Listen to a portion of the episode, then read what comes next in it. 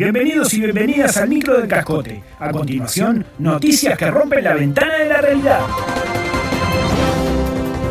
Fuertes declaraciones desde el centro militar. Lo de los desaparecidos pasó hace mucho, no como la batalla de las piedras, a la que recordamos hace dos días.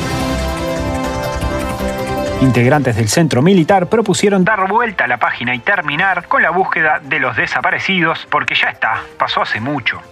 La agrupación que nuclea a la familia castrense en Uruguay entiende que hay que cerrar una etapa, el pasado debe quedar en el pasado.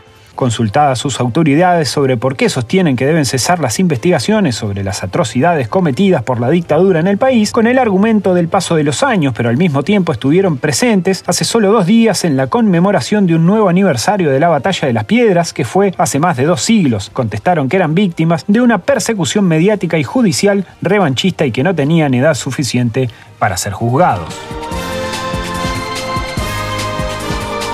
El diablo dice que no recibirá a Gabazo en el infierno hasta que diga dónde están los desaparecidos. Hace casi un año murió José Nino Gabazo, represor multicondenado por crímenes de lesa humanidad en la dictadura cívico-militar que asoló a Uruguay desde 1973 hasta 1985. El diablo, también conocido como Lucifer, Satanás, Belcebú y el Señor de las Tinieblas, dijo que no lo recibirá en el infierno hasta que diga dónde están los desaparecidos. Yo soy un hijo de puta, está claro, pero tengo códigos. Este, que se quede en la puertita, salvo que cuente qué pasó con toda la gente a la que se chupó. Explicó el clásico rival de Dios. Para el representante de la maldad en el mundo, una cosa es una cosa y otra cosa es otra cosa.